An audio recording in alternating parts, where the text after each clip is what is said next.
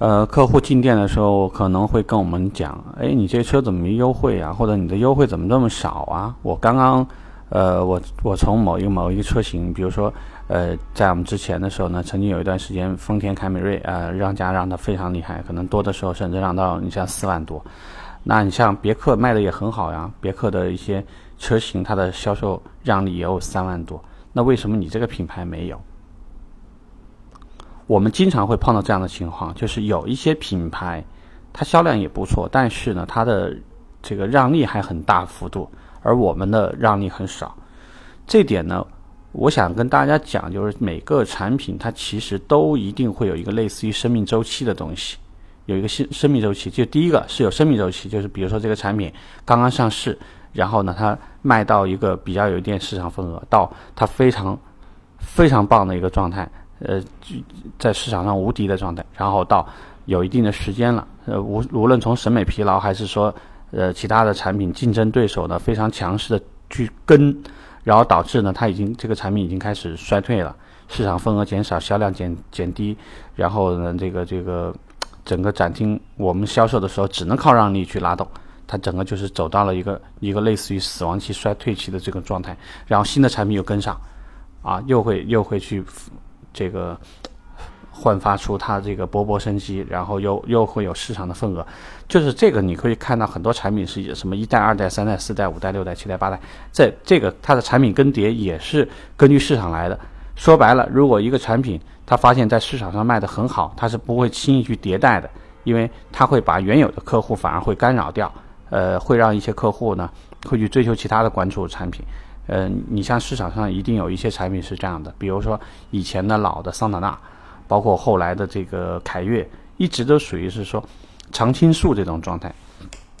那我们回到我们刚刚聊的话题啊，就为什么有些产品的话，它的这个呃让利很大，而你没有？这里头本身就有个产品定价问题，有一些产品呢，它在产品上市的时候。呃，不管是厂家自己高估了这个产品的这个定这个可能受欢迎程度，他会把这个产品定得很高。还有一种情况呢，是今年这个厂家呢想要达成一个很大的市场份额，就是说白了，我要份额不要利润，我可以适当的放弃一些利润，我也有可能会允许大幅的让利。第三种呢是这个产品呢和他原来的预期有一些很大的问题，就比如说我我今年本来想卖。我这个车型啊，我比如说我这个车型本来想卖十万台，现在一看的话七八万都没有，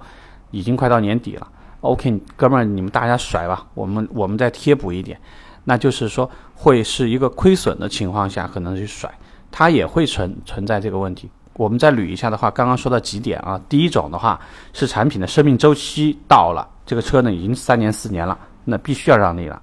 第二种的话是产品降，产品它定价有问题，定高了。那现在呢，要趋向一个合理点的价格，否则这产品卖不动。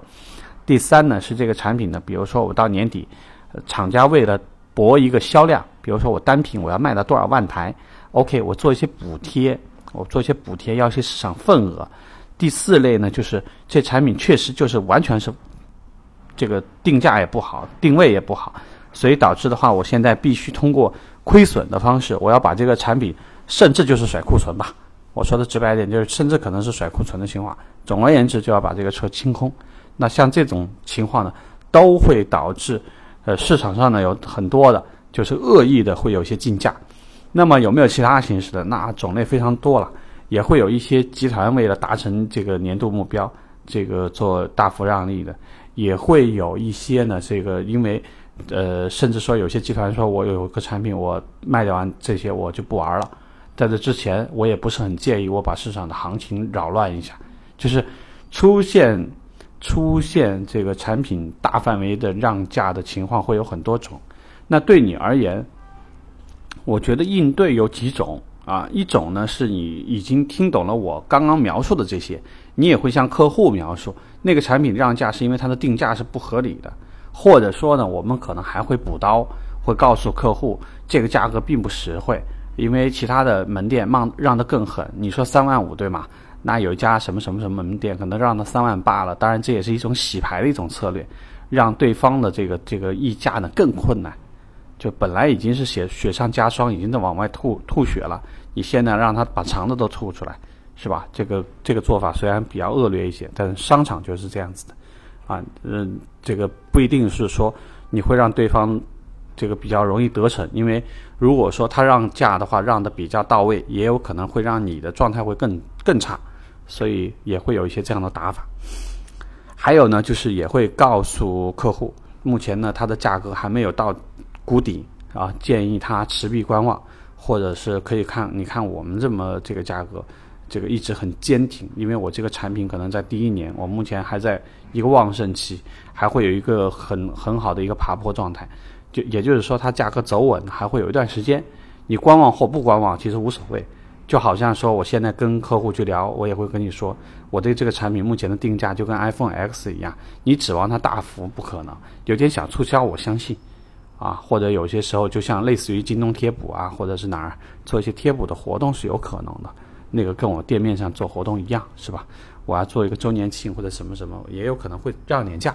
但是总体而言，一定要明白为什么我有优我有优惠的时候，人人家可能没有优惠，或者人家有优惠优惠的时候，为什么我没有优惠？你这个原理得明白，不明白的话，我相信不管你换了门店或者换了品牌，你都会非常非常不适应。啊，希望这个能能够稍微有点启发你。OK，这个话题我们聊这，拜拜。